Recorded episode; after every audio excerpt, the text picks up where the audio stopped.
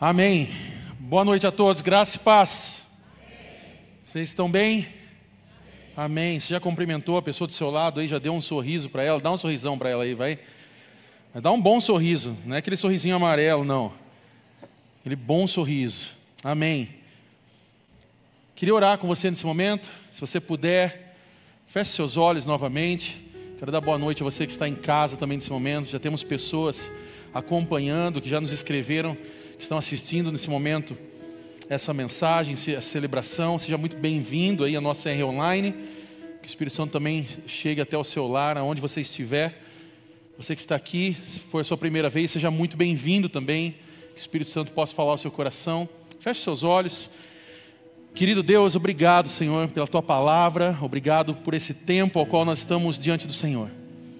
Pedimos que teu Espírito Santo haja aqui nesse momento, fale aos nossos corações que sejamos tocados, transformados, renovados, Senhor, moldados pela tua palavra, que teu Espírito Santo tem toda a liberdade de fazer o que quiser nesse lugar, Pai. Toca-nos nessa noite, assim como já sentimos a tua presença aqui de forma nítida, que essa presença também seja manifesta na leitura da tua palavra, no, no complemento agora dessa palavra, que eu tenho certeza que falará aos nossos corações, ó Pai. Que o teu Espírito Santo fale nessa noite. É o que nós oramos juntos e te agradecemos em nome de Jesus. Você crê comigo? Diga amém. Nós estamos findando aí, semana passada findamos uma onda, eu não posso dizer uma série, porque se eu falar que nós fizemos uma série eu estaria mentindo, mas uma onda de gratidão. Falamos um pouco sobre gratidão sobre nós sermos gratos a Deus por tudo que Ele tem feito no nosso meio. Ah, no meio de tudo isso, nós tivemos uma celebração de ação de graças. E então, nessa celebração, tivemos muitos testemunhos, pessoas que compartilharam experiências eh, e que falaram o que Deus fez, o que Deus está fazendo e o que Deus ainda tem por fazer nesses dias. Então, muitas pessoas compartilharam testemunhos, pessoas ah, das mais variadas idades. Tivemos uma criança que de oito anos falando aqui sobre Jesus, mas tivemos também senhores, famílias que vieram falar também sobre o poder de Deus. Nós vimos testemunhos poderosos de pessoas que saíram da morte para a vida, pessoas que nesse ano estavam a ponto de cometer um suicídio, mas que estão findando o ano é, batizados nas águas, e agora crendo no melhor de Deus, porque há muita coisa de Deus ainda para acontecer na nossa vida. Nós sabemos que há um clichê de uma frase que nós falamos que o melhor de Deus está por vir. Eu sei que quando essa frase ela vem para o campo teológico, ah, eu sei que os teólogos ficam um pouco desesperados com isso, porque falam assim, poxa, se o melhor de Deus não veio, né, quem foi Cristo então? O melhor de Deus já veio, Cristo veio por nós. Mas há muitas coisas de Deus que ainda está para vir sobre a sua vida há muitas experiências, há muitos é, é, momentos de intimidade, experiências com Deus que estão por vir. E eu queria que você cresce nisso. Talvez nós estamos agora chegando nesse término de ano, e nós sempre que chegamos aqui, nós gostamos de falar um pouco, fazer essa retrospectiva. E eu sei que retrospectiva, quando a gente lembra, a gente já lembra daquela retrospectiva global.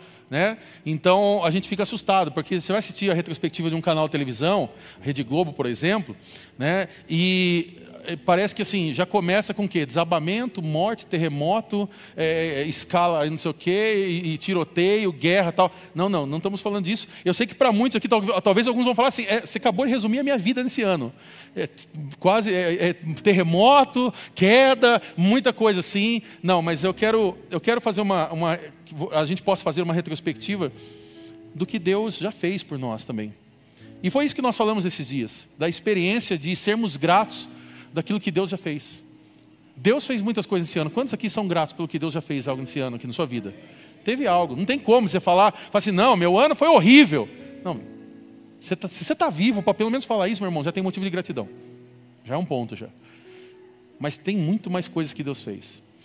Só que no decorrer de tudo isso, A gente chega num final de ano como esse, e agora mais do que nunca escancarado, né? chegamos em dezembro, é, tudo aquilo que eu já sempre falo aqui já está acontecendo, né? o inimigo aí a solta, vendendo uva passa em tudo quanto é lugar, é, Coca-Cola sem gás de 3 litros, tudo mais, muita coisa acontecendo, né? as pessoas já começando a preparar aí, os atrasados correndo lá no Facebook para colocar agora, procura edícula para datas tais, não vai achar mais, irmão, já está lascado, já foi, todo mundo alugou já, já tem festa para todo mundo é lugar, mas o fato é que nós estamos nos preparando para esse final de ano, queremos ter um momento festivo pelo menos, queremos dar uma, uma descansada. Né? Na verdade, nós cristãos queremos lembrar que, que Jesus nasceu. Porque se nós comemorarmos, comer Chester, tenda, uva passa, o que você gostar, e esquecer que Jesus nasceu, não tem a ver com Natal. Tem a ver com férias, tem a ver com descanso, qualquer outra coisa. Natal é sobre Cristo. Jesus nasceu. Nós vamos falar isso no decorrer das semanas. Mas é muito comum a gente chegar no final de ano e a gente criar uma coisa chamada medo. Repita comigo a palavra: medo. Medo do futuro, medo do que está por vir, medo do que pode acontecer a partir de agora. Tem pessoas que talvez já nesse, nesse momento já estão desesperadas, pensando assim: janeiro não sei se vai ser muito bom. Não, porque janeiro as pessoas viajam, então já vai ter queda na minha empresa, já estou preparado para o pior. E eu me lembro, eu, eu, eu, eu caminhei com algumas pessoas no decorrer da vida, e eu me lembro que uma delas, ela falava uma coisa para mim muito tóxica, assim. Eu, eu, graças a Deus, me libertei desse pensamento. Mas ela falava o seguinte: se prepare sempre para o pior. Sempre vai dar ruim. Se acontecer alguma coisa de bom, você celebra e agradece a Deus. E eu comecei a acreditar nisso. Quantos aqui já pensaram assim? Vou sempre pensar no pior. Se der certo, tá bom. Misericórdia, irmão. Misericórdia misericórdia. Não. Se Deus está cuidando das coisas nossas, não, não vai dar ruim. A vontade dele vai ser estabelecida.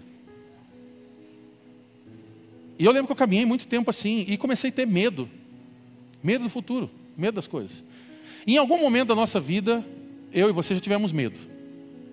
Eu me lembro de uma experiência próximo dos meus cinco anos de idade. Eu morava em apartamento, eu sou aquela criança criada em apartamento.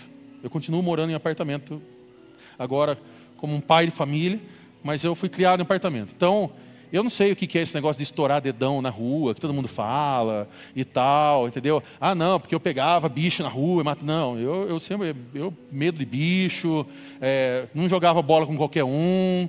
Eu, eu, dependendo do, da aba reta que passasse, eu já atravessava a rua. Sempre tive medo, medo. Sempre fui meninão criado em apartamento. Então, era isso que tinha. Entendeu? Acabava a força, é, é, tinha que subir pela escada do prédio, meu Deus, é Pai Nosso, é tudo que tinha ali, vamos, vamos juntos, Senhor, leva eu, faz eu chegar ali, meu Deus, luz apagou, Senhor. Né? Mas eu lembro de uma experiência que foi um pouco traumática para mim com cinco anos, que eu lembro que meu pai, ali no, no, prédio ao qual nós morávamos, ali tinha um, eu não sei se pode dizer assim, um parapeito, né? esse espaço que fica à frente ali da janela, né? e, e eu me lembro que não entendo, não sei porquê, e não tenho mais como saber, porque meu pai já morreu. Ele colocou eu ali sentado, com cinco anos ali assim, e fechou a janela. E naquele momento eu estava num terceiro andar, olhando ali a rua Silva Jardim, aqui em cima do shopping Cidade Alta ali, olhando ali assim, com a janela fechada aqui atrás. E eu, como que eu, que, que eu faço agora? E quem aqui tem um pouquinho de medo de altura sabe, né, que a perna começa a tremer, começa, começa a dar um, um, um, um mini, um mini derrame no corpo, assim, você começa a ficar meio assim. E aí, e eu lembro que eu, eu falei, eu tenho duas coisas para fazer agora. Ou ver o que tem lá embaixo e nunca mais voltar, ou tentar abrir essa janela. Ah, o menininho do apartamento até que conseguiu resolver. Né? Não fui tão MacGyver assim, mas consegui ali abrir a janela e voltar. E eu não lembro depois muito do que aconteceu, mas aquilo me gerou um trauma enorme, porque eu comecei a ter medo de altura. Então, qualquer coisa em relação à altura, até hoje eu, eu, eu, tenho muita dificuldade com isso. Então, se, às vezes o pessoal pega e fala assim: sobe aqui no mezanino. Eu vou no mezanino. Se você for ver ali, eu estou ali no meio. Ah, dá uma olhadinha ali embaixo, a igreja está cheia. Oh, glória a Deus. Glória a Deus, na hora que descer eu vejo. Por que eu preciso ver daqui de cima? Não, veja, faz uma, faz uma foto. Não, faz vocês as fotos. Ah, vem aqui no meu apartamento, que, ó, dá uma olhada aqui nessa casa, olha que visão. Fala, glória a Deus, melhor visão sua é aqui da sala com a TV ligada, vamos ficar aqui mesmo. Tem ar, liga pra gente. Então, o dia que eu for na sua casa, for muito alto, irmão, deixa eu na sala, faz um café. Eu fico ali mesmo, tá bom, tá ótimo. Mas aquilo me gerou medo.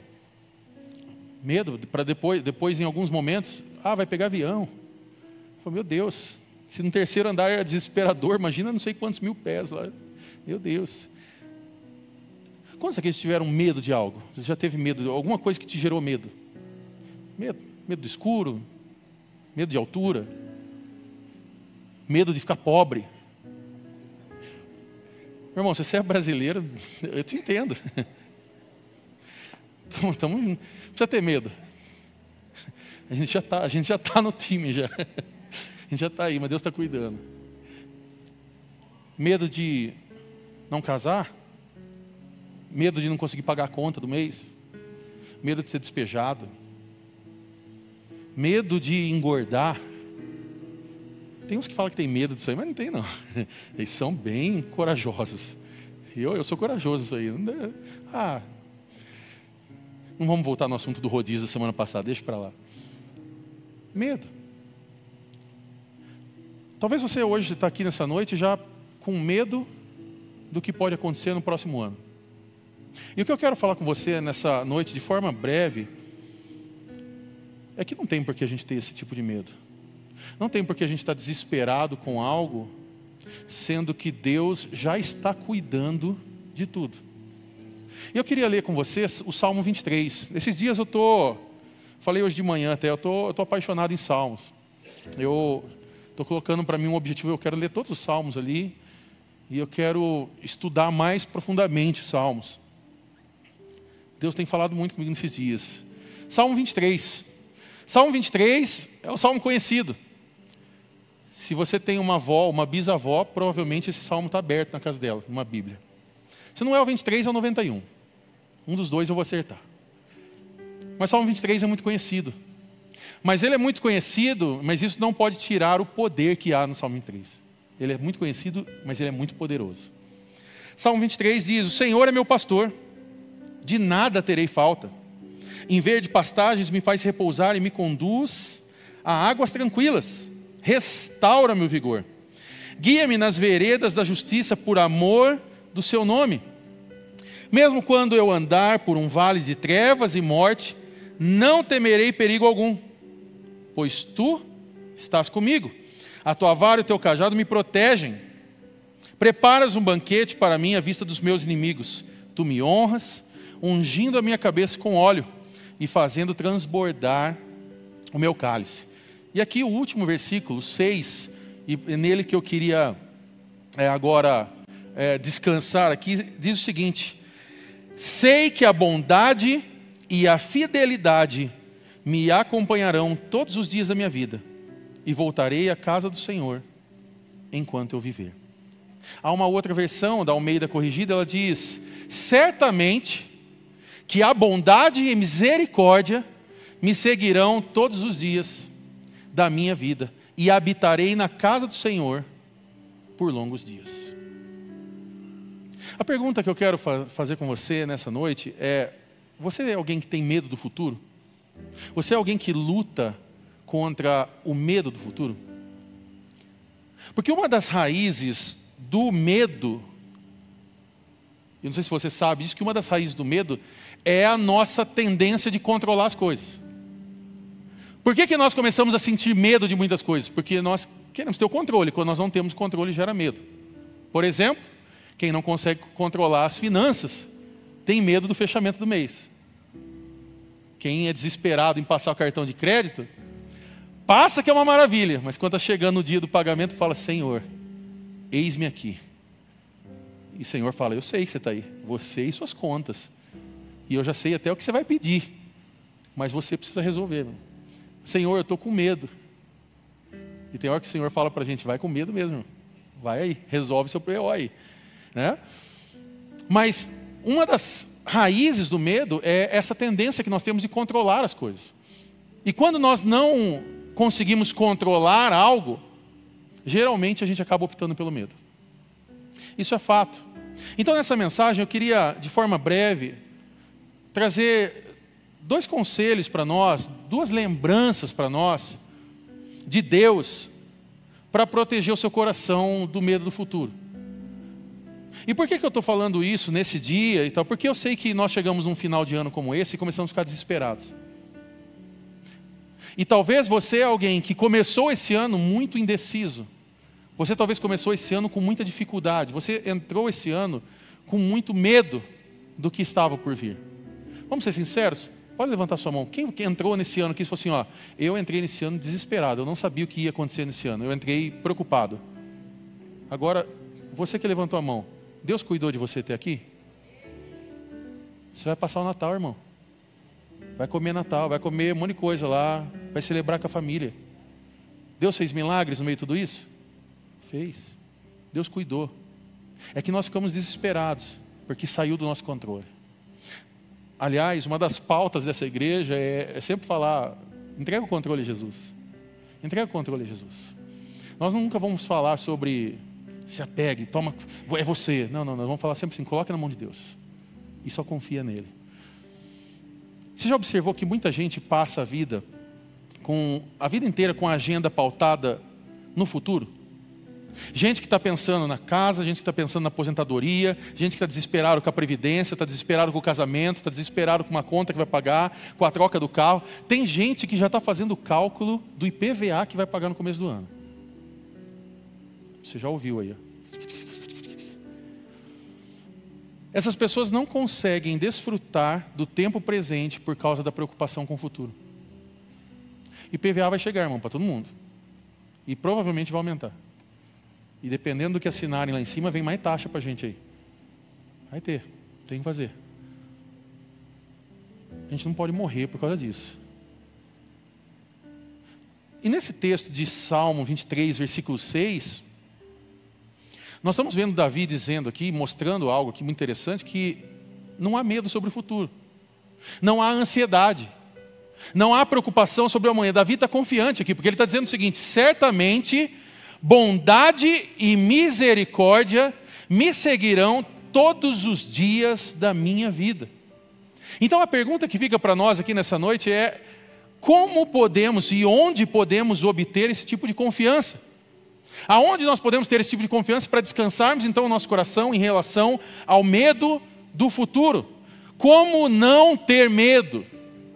Então, a primeira coisa que eu queria falar com você hoje aqui, saiba que você é cuidado por Deus. Eu queria que você falasse isso com muita convicção para alguém olhando para a pessoa do seu lado, dizendo assim: Você é cuidado por Deus. Há um outro salmo e aqui eu vou passar em alguns salmos aqui, você me dê a liberdade disso. Salmo 145, versículo 20 diz: O Senhor cuida de todos os que o amam. Cuida de quem? Todos os que o amam. Deus, ele se importa com detalhes da nossa vida. Deus, como um pai, ele provi, vai providenciar tudo o que nós precisamos para necessidades futuras. Só que eu sei que muitas vezes a gente começa a pensar nessa questão de providência e a gente começa a materializar as coisas. Porque a gente pensa que Deus providenciar tudo é então o nosso carro zero sair. Providenciar tudo é Deus quitar as dívidas do seu cartão que você não consegue administrar com a sua ansiedade. E aí uma coisa não tem nada a ver com a outra. Porque nós gostamos de fazer o que queremos no nosso controle e depois entregamos a fatura para o céu e fala, Deus, resolve aí em cima, vê como que dá para fazer. Pode até parcelar, não tem problema, a gente aceita, mas resolve aí. E não é assim que funcionam as coisas. O que nós estamos compreendendo aqui, e aqui é interessante nós olharmos a palavra, o Salmo 23, quando nós lemos o primeiro versículo que diz: O Senhor é meu pastor e nada me faltará. Quando você vai para a tradução para o original, desse versículo, esse nada me faltará, não tem a ver com materialização das coisas, tem a ver com a presença de Deus. Então, é muito interessante a gente guardar isso, porque senão nós podemos profetizar Salmo 23, 1, dizendo: Senhor meu pastor e minhas contas estão pagas, porque nada vai faltar sobre a minha vida. Mas tem dias que falta alguma coisa, sim ou não? Não tem dia que falta um alimento em casa? Não tem dia que falta pagar a conta? Então a gente poderia falar assim: onde está Deus? É, checkmate, né, para a nossa teologia. Porque a gente vai falar: onde está Deus então, se não conseguimos fazer as coisas? Onde está Deus se agora está faltando isso? Só que em nenhum momento o versículo está dizendo sobre algo materializado. Isso não quer dizer que Deus não pode dar. Mateus, você não crê em milagres? Creio. Puxa vida. Não vou crer em milagres? Olha quanto milagre está aqui olhando para mim agora. Olha quantas coisas nós estamos vivendo de milagres aqui. Não tem como não crer em milagres. Mas o fato é que o Senhor sendo nosso pastor, e se Ele é nosso pastor, nós somos ovelhas. Então a ovelha segue o pastor. Então, se Ele é o nosso pastor, Ele é nosso Senhor, Ele não vai faltar em nós, a presença dele não vai faltar. Isso faz toda a diferença para nós continuarmos caminhando com Jesus e ouvindo a Sua palavra. De saber que todos os dias, no meio da dificuldade, no meio das nossas lutas e no meio do medo, Ele está presente cuidando de nós. Faz sentido isso para você? Porque se, não, se nós não compreendemos isso, num primeiro momento que balança o barco, a gente questiona onde está Deus. Se no primeiro momento onde acontecer uma crise financeira, uma crise no casamento, uma crise pessoal, uma crise no trabalho, um, dá um problema no seu carro, a primeira pessoa que a gente vira para apontar a culpa não é para nós, a gente aponta para Deus. Mas o seu carro deu problema porque você não levou no mecânico. O cartão não está pago porque você gastou demais. Você não fez a, a, a sua organização financeira. O casamento muitas vezes está dando problema, talvez porque você é chato Talvez porque falta comunicação. Talvez porque falta outras coisas mais. Aí você tem que vir no culto de casais aqui, Teodoro, que Simone, e ouvir mais coisas. Talvez falta uma aproximação, um jantarzinho mais romântico, falta alguma coisa. Mas não é porque falta Deus, que Deus continua lá. O Senhor sendo nosso pastor, de nada nós teremos falta. A presença dele vai estar lá. Então a primeira coisa que nós precisamos entender aqui é que você e eu somos cuidados por Deus. Fale assim: eu sou cuidado por Deus. E aqui nós precisamos entender algo muito interessante, porque nós podemos pensar agora, nós não sabemos o futuro, o que o futuro está guardando para nós, mas aqui nós temos que guardar uma coisa: nós conhecemos aquele que guarda o nosso futuro. Mateus, eu não sei como vai ser 2024, eu estou sim um pouco preocupado, mas a gente conhece quem vai guardar esse futuro e quem já está lá cuidando. Então não tem por que a gente ter medo. Aqui nós precisamos ter decisões de coragem agora. Porque senão a gente fica crentinho mimimi, meu. E toda hora que vem um balança, que bate um vento mais forte, que o barco balança, a gente começa a, ai Deus, eu acho que o Senhor não está presente, eu acho que o Senhor não responde, eu acho que o Senhor não fala, eu acho que não sei o quê. Só que a gente dá confiança para governador, a gente dá confiança para prefeito, a gente dá confiança para gente do bairro, a gente dá confiança para familiar. Mas quando chega para Deus, que cuida de tudo, a gente, a gente questiona. E aí não faz sentido. Não tem como nós caminharmos com Jesus e todas as vezes que acontecer um problema, a gente colocar nas costas dele. Nós precisamos assumir nossas responsabilidades. Ô Mateus, mas é que a crise está forte. Irmão, está crise para tá todo mundo. Irmão. Procura um empreendedor aqui hoje, pergunta como que está as vendas. Tem irmãos vivendo milagres. Isso é fato. E se você está vendo irmão vivendo milagre, vai lá perto dele, filho. Quando você vê milagre, filho, chega perto. Viu? Conta para mim o que está acontecendo. Qual que é o segredo? Quanto você está tá orando quanto? Como que, que, que é? Porque você vai descobrir que o segredo não é uma estratégia de marketing. O segredo não é isso. O segredo é Jesus cuidar do negócio. Pode ter estratégia, pode investir, tem que fazer tudo isso. Mas o segredo é Jesus estar abençoando. Tem a mão de Deus? Tem. Vai fluir. Eu conheço irmãos aqui na igreja que vendem, eles nem Instagram não tem. Tá bom, o cara está vendendo, não tem Instagram, o cara está vendendo, porque Deus abre porta estou dizendo que você não pode ter. Abre o seu Instagram, posta foto, mostra seu serviço. Ah, eu faço unha, mostra a unha lá. As pessoas veem. Você é cuidado por Deus. Fala para a pessoa do seu lado novamente, você é cuidado por Deus. Então nós sabemos que Deus está no controle, que Ele ama a minha vida e sua, e Ele quer nos ajudar. E aqui o versículo vai dizer o seguinte: certamente tua bondade me seguirá. O que quer dizer isso, Mateus? Que quer dizer esse certamente tua bondade me seguirá? Obviamente aqui que Davi teve dificuldades na vida. Se você já estudou a história de Davi, você vai saber que ele passou por momentos de dificuldade. na sua caminhada ministerial, na sua fé em relação a Deus, de os questionamentos diante de Deus, passou por momentos de tentação, de queda, de pecado, de reencontro com Jesus, de experiências de perdão, do perdão ser derramado sobre a vida dele, várias coisas aconteceram sobre a vida dele. Então, Davi teve dificuldades na vida, mas ele não está dizendo aqui que só coisas boas acontecem na vida. A gente tem que ter claro uma coisa: coisas ruins também acontecem na nossa vida. E não tem como a gente fugir disso. Coisas ruins vão acontecer na minha vida e na sua, irmão. Vai ter dias que nós vamos ter que chorar um pouco mais. Tem dias que pega. Tem dia que parece que o furo é maior na gente. Quem sabe do que eu estou dizendo? Tem dia que dói.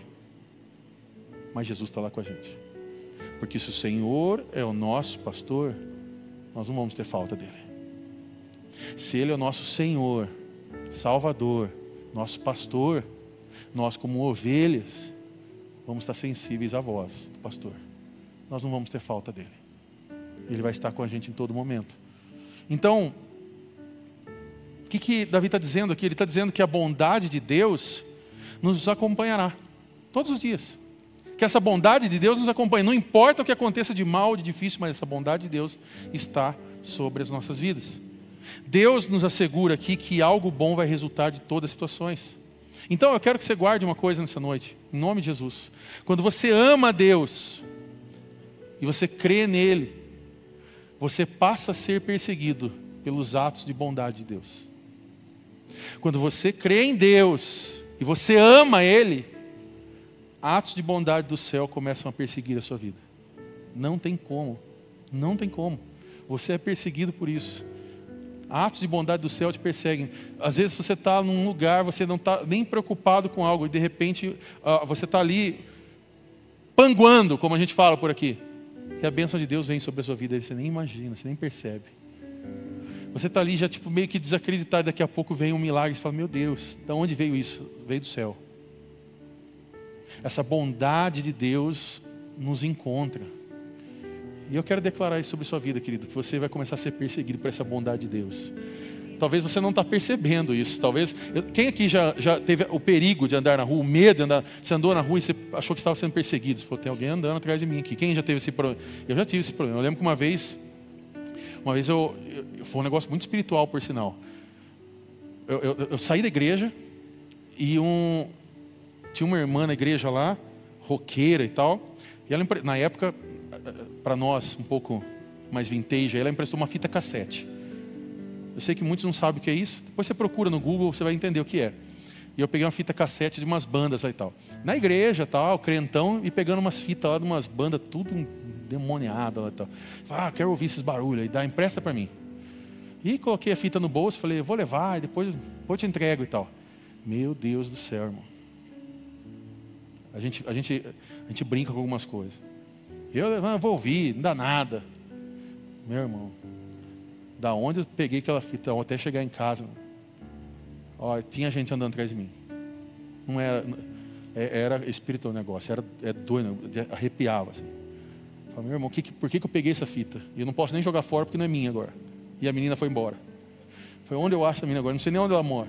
Foi, mas nem para esconder num mato e depois pegar. Foi, misericórdia. Aquele dia foi um dos dias que eu tive. Eu, eu, e, e, e vindo embora de madrugada. Sabe adolescente que sabe tudo? Andando de madrugada, três horas da manhã, tudo de boa e tal. A mãe não estava nem um pouco brava com isso, né? Ela está assistindo online agora. E não, estava tranquila. E aquele, aquele negócio, sei lá o quê, demônio, sei lá o quê, andando atrás, assim, eu, misericórdia, Senhor, afasta de mim. Eu quero, quero afastar, mas tira do bolso aí. Senhor, tira. É difícil. Mas ser perseguido pela bênção de Deus, pela bondade de Deus, aí não, aí é um negócio tranquilo. É você andar em qualquer lugar, andar em meio à dificuldade e você saber que Deus está caminhando com você. É você passar por dias difíceis, chegar no final de um dia de trabalho desgastante mas a hora que você entra no teu carro, que você entra no ônibus para ir embora, que você pega uma carona, você sabe assim, Deus está comigo e cuidou de tudo.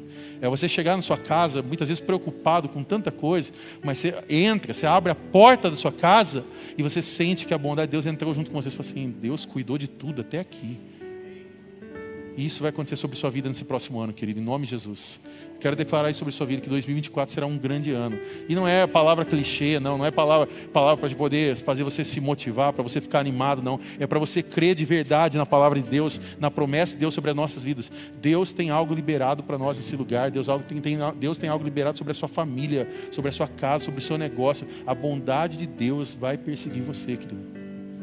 Fala para o seu lado, você vai ser perseguido mas é pela bondade de Deus. Eu sei que alguns já ficaram assim, meu misericórdia, ser, eu preciso pagar aquela conta, não, não é, não, não é disso não. É a bondade de Deus, irmão. Vai te seguir. Segunda coisa e última, para nós orarmos. Você recebe a misericórdia de Deus. Só a pessoa do seu lado, você recebe a misericórdia de Deus. Versículo 6 do Salmo 23 que nós lemos agora diz: certamente que a bondade e a misericórdia me seguirão todos os dias da minha vida, e habitarei na casa do Senhor por longos dias. Mateus, o que é misericórdia? Eu sei que a gente usa essa expressão de uma forma muito, muito vaga. Né? Tem alguns irmãos que colocaram isso no seu dialeto. Ah, caiu o violão, que misericórdia, caiu o violão. Passou um vulto ali, misericórdia, passou um vulto ali. Ah, tinha um bicho, misericórdia. A gente usa, é, né? Está amarrado, né? Umas expressões crenteias assim que eu fico pensando quem está lá fora, o que, que a pessoa lá de fora entende, né? Está amarrado. É, tudo bem que agora esses jargões, né, todo mundo acho que já conhece um pouco mais, né? Olha o varão de guerra, chegou aí. O varão de guerra, meu. A varoa servo, serva. Né? Tem gente que gosta de crentez, eu acho, acho meio estranho. Assim. Mas vamos continuar aqui, varões de guerra. Ah, o que é misericórdia? Misericórdia é a graça de Deus em ação. Misericórdia é a graça em ação. E por que, que nós precisamos de misericórdia sobre as nossas vidas? Porque nós somos imperfeitos. Porque nós somos falhos porque somos pecadores. Nós tropeçamos, nós caímos, nós nos precipitamos. Quantos precipitados nós temos aqui? Levanta a mão. Quem aqui se precipitou em fazer uma comprinha esse ano e passou um pouquinho do limite? Levanta a mão. Vai, pode ficar à vontade. Quem aqui esse ano se precipitou em alguma coisa e falou assim: Eu tenho certeza que é isso, e não era isso? Levanta sua mão. Estamos juntos. A gente luta contra isso. A gente comete erros. É por isso que a gente precisa da misericórdia de Deus. E misericórdia é a graça em ação. Portanto, aqui nós precisamos da bondade de Deus, da misericórdia de Deus. Nós precisamos do perdão dele, nós precisamos da restauração dele. É por isso que nós estamos aqui, querido. Nós não estamos aqui para declarar a nossa perfeição e declarar agora o nosso cargo, o nosso título de evangélico, cristão, protestante. Nós estamos aqui para declarar somos filhos de Deus, precisamos da graça, da misericórdia, do favor dele, porque se não estiver estendido sobre nós, misericórdia. Se você já entregou a sua vida a Jesus, você deve saber que Jesus já pagou a penalidade de tudo que você fez. E que na verdade essa penalidade era nossa. Através da crucificação, da cruz de Cristo, nós fomos transformados. Nós recebemos essa misericórdia de Deus. Foi Ele que pagou, não foi você. E esse é o amor de Deus por nós. Talvez você nessa, nessa noite está aqui Mateus, mas eu estou com medo de avançar, eu estou com medo de ver as coisas, eu estou com medo do que está por vir. E eu quero encorajar você a virar um pouco o seu olhar do medo para esse amor de Deus que um dia te encontrou. Para esse amor de Deus que um dia alcançou você, tirou você da morte, trouxe você para a vida. Para você que nessa noite talvez está com um olhar tão direto ao medo, mas esqueceu que Deus cuidou de você em todos os momentos. E que nós estamos findando esse ano, esse ano que você entrou, talvez até mesmo pensando que seria um ano totalmente ruim, que talvez você nem chegaria até o final, e que agora você está celebrando todas as grandes coisas que Ele fez, porque Ele estava cuidando de você, porque a bondade e a misericórdia de Deus estava sobre a sua vida. Então, eu li aqui nessas mensagens anteriores sobre um salmo, Salmo 103. que também diz algo muito importante: diz, não esqueça de nenhuma de suas bênçãos. É Ele que perdoa todos os seus pecados e cura todas as suas doenças, que resgata a sua vida da sepultura e o coroa de bondade e compaixão, que enche de bens a sua existência. Não nos trata conforme os nossos pecados, nem nos retribui conforme as nossas iniquidades. Como um pai tem compaixão de seus filhos, assim o Senhor tem compaixão dos que o temem. Guarde uma coisa nessa noite, querida: a bondade de Deus vai suprir você e proteger você. A misericórdia de Deus, ela vai nos perdoar e nos restaurar todos os dias. O motivo da minha oração nessa noite sobre a sua vida é que você seja perseguido pela bondade e pela misericórdia de Deus todos os dias, em nome de Jesus. Eu queria convidar você a se colocar de pé. E aqui, eu queria concluir essa mensagem fazendo uma reflexão com você. Ao olhar para o seu futuro, ao olhar para o futuro que os seus olhos conseguem ver, o que, que você consegue ver? Você está olhando hoje com olhos de cinismo? Você está olhando hoje com medo, com insegurança, com preocupação? Você está com um olhar de dúvida, esperando o pior? Porque nós temos duas opções aqui. A primeira delas é que nós podemos encarar o futuro com pessimismo.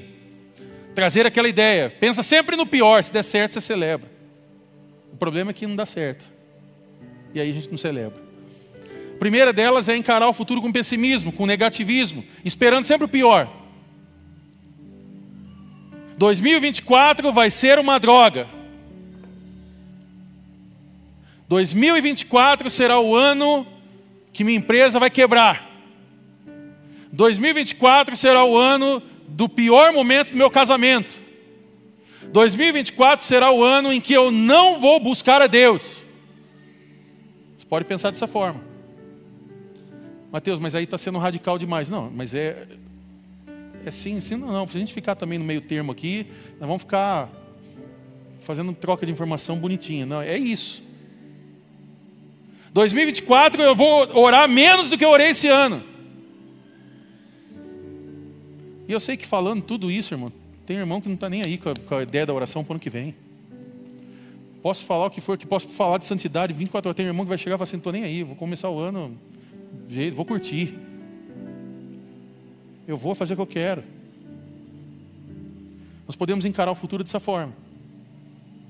Mas aí tem uma segunda possibilidade. Nós podemos encarar esperando que Deus estará nos acompanhando com bondade e misericórdia todos os dias da nossa vida. Eu queria convidar você a acreditar que essa segunda opção é melhor. Eu não posso forçar você a fazer isso. Nosso intuito aqui não é forçar ninguém.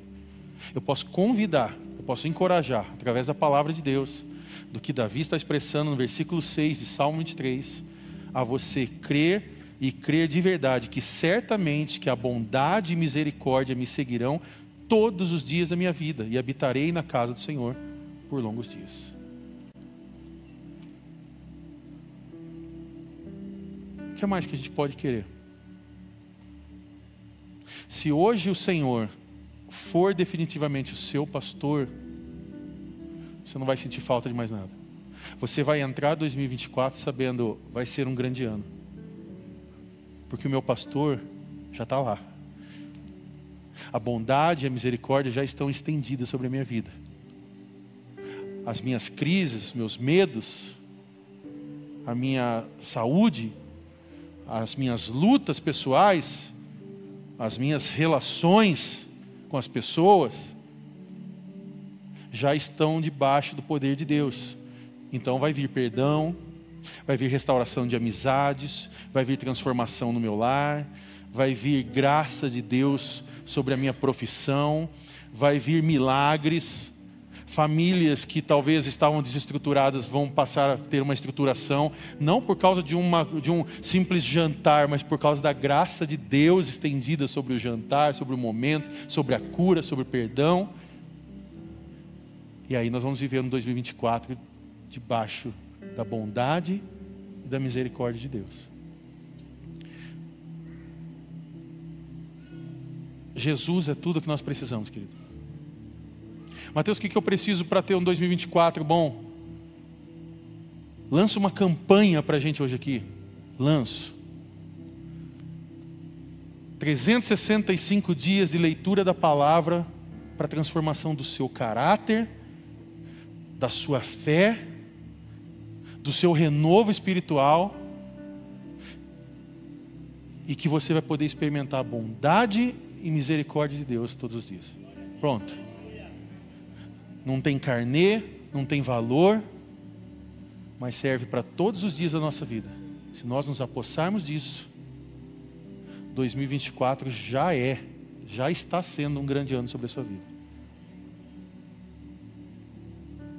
Se você quer isso, convido você a fechar os teus olhos, porque esse bom pastor, ele oferece proteção, ele oferece provisão, ele oferece paz sobre o nosso coração, ele oferece providência, ele oferece a presença dele, porque se ele é o nosso pastor, então nós não teremos falta dele, porque ele está conosco.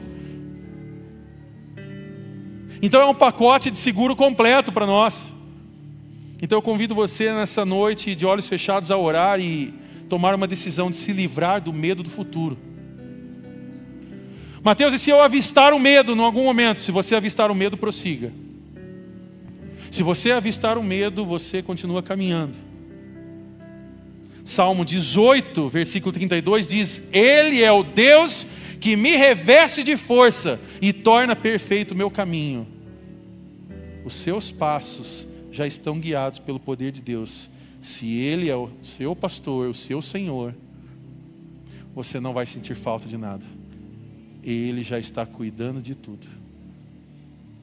Eu convido você nesse momento a orar a Deus e se livrar do medo do futuro agora. Mateus, eu estava inseguro diante de 2024. Eu estava inseguro diante da minha profissão. Eu estava inseguro diante das minhas relações pessoais. Eu estava inseguro, com medo da minha saúde. Eu estava com medo de que algo pudesse acontecer. Então hoje eu disse, falo assim, não quero mais esse medo eu não preciso mais viver com medo, porque certamente a bondade e a misericórdia me seguirão todos os dias da minha vida. Eu convido você a orar nesse momento, e ao você orar e apresentar a sua vida diante do Senhor, eu convido você depois disso a cantar. E nós vamos cantar que essa bondade nos seguirá todos os dias porque esse Deus é bom, esse Deus é poderoso e Ele tem cuidado de mim e de você. Ore nesse momento, fale ao Senhor. E ao terminar essa oração, ore com sua família, ore com seu esposo, com sua esposa, com quem está ao seu lado. Se esse medo é um medo familiar, apresenta agora então como família diante do Senhor. E assim que terminado isso, eu convido você a fazer uma nova oração, mas agora uma oração cantada, juntamente com o CR Music adorando a Deus. Amém.